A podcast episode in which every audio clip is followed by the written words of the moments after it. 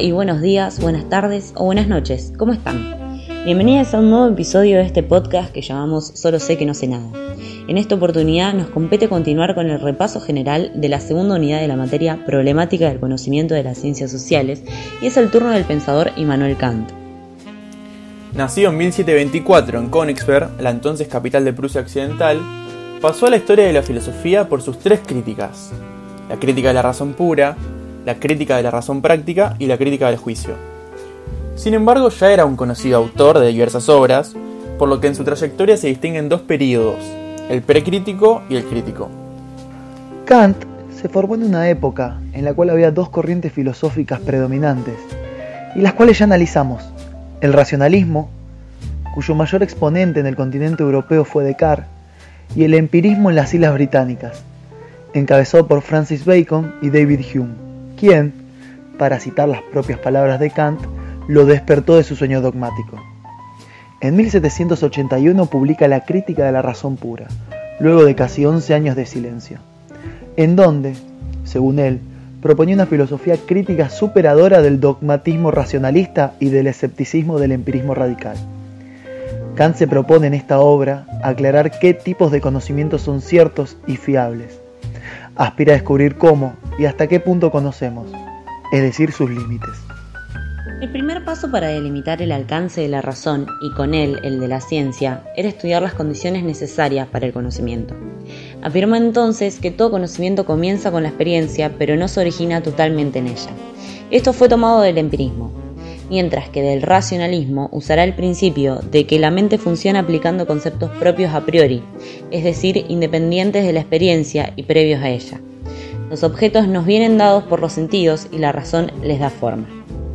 Analizando el proceso de conocer, Kant distingue tres facultades. La primera es la sensibilidad, que recoge nuestras intuiciones del mundo exterior, es meramente receptiva. Luego, en segundo lugar, está la facultad del entendimiento, que ordena lo percibido en forma de conceptos. Así, las intuiciones cobran orden y sentido. No es un proceso solamente receptivo, sino activo, y funciona de manera simultánea a la sensibilidad. Pero ni la percepción sensible ni el entendimiento por sí solos generan conocimiento. La primera suministra contenidos sin forma, de manera caótica. La segunda aporta formas sin contenidos, es decir, son meras ilusiones. Entonces es necesario un tercer proceso, que es el de la razón, que enlaza los conceptos en forma de proposiciones o de juicios. Como el conocimiento se expresa en juicios, Kant advirtió que debía entonces analizar los distintos tipos de juicios existentes, y notó que se correspondían con la distinción a priori y a posteriori. A priori eran aquellas proposiciones que versan sobre conceptos previos a la experiencia. Un conocimiento a priori es universal y necesario, y valdrá siempre y en todo lugar. Por ejemplo, todos los triángulos tienen tres lados. Es imposible imaginar un triángulo que no tenga tres lados. El a posteriori, por otro lado, procede de la experiencia. El agua hierve a los 100 grados.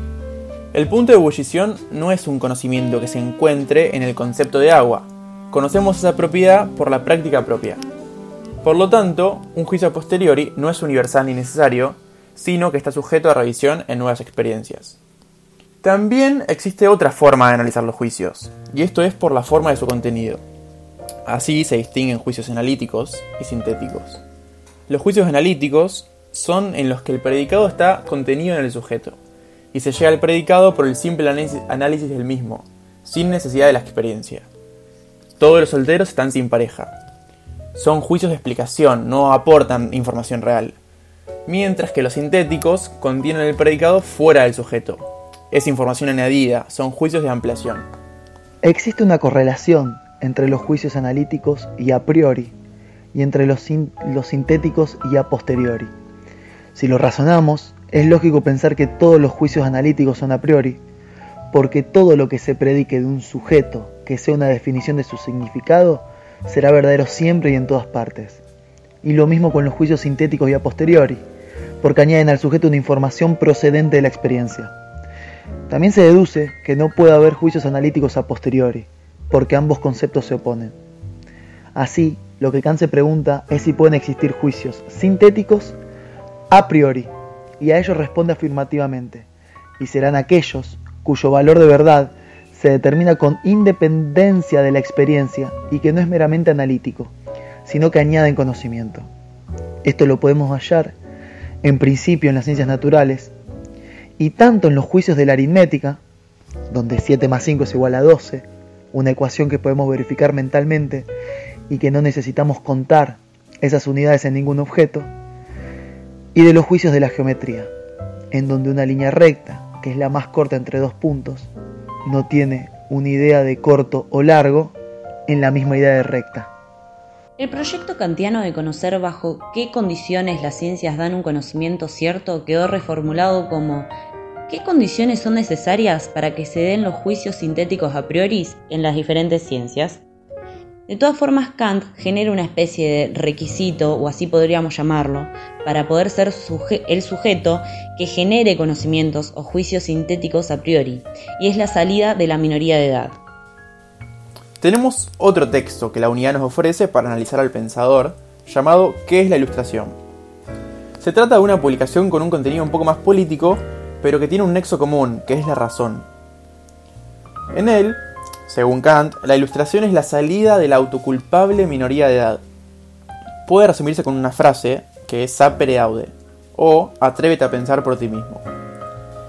En los tiempos modernos donde tenemos durante toda nuestra infancia a maestros que nos van a indicar qué pensar, y que luego tenemos a personas que también lo hacen por nosotros, como los médicos que nos dicen qué hacer, resulta más fácil quedarse en esa situación y no atreverse a pensar por uno mismo, simplemente aceptando los dictámenes que otros me dan.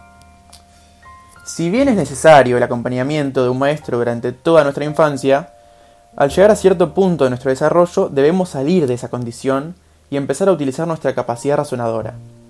Kant va a llamar ese momento previo la minoría de edad, pero no es que haga referencia explícita a una edad particular, porque esto puede variar entre las personas. A partir de aquí, se distinguen dos tipos del uso de la razón, y lo que se diferencia es un uso público, en el que la razón, si bien no puede ser coartada, debe ser guardada para uno mismo. ¿Cuándo debe ocurrir esto?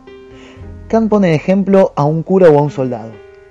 Estas personas que reciben órdenes de sus superiores y no pueden criticarlas, que deben acatarlas sin quejas en cuanto persona pública que ejerce una tarea. Sin embargo, cuando vuelven a sus casas y se quitan el hábito y el uniforme. En cuanto persona privada no solo pueden, sino que deben dar a conocer esas críticas, ya que son críticas constructivas, para poder mejorar el funcionamiento de los sistemas y organizaciones. No se trata de una crítica subjetiva, por preferencias, sino una crítica razonadora. Creemos que ya a partir de acá podemos darle un cierre a este repaso general de Kant. Como siempre les decimos, Lean los textos guiándose con el programa, asistan a las clases de consulta y aprovechen todas las herramientas que la cátedra les acerquen. De todas formas, esperamos que estos podcasts les sean de utilidad. Cualquier consulta que tengan para hacernos a nosotros, en Instagram nos pueden encontrar como pampillón.fspolit y en Twitter como pampillonunr. Muchas gracias por escucharnos y hasta el próximo episodio.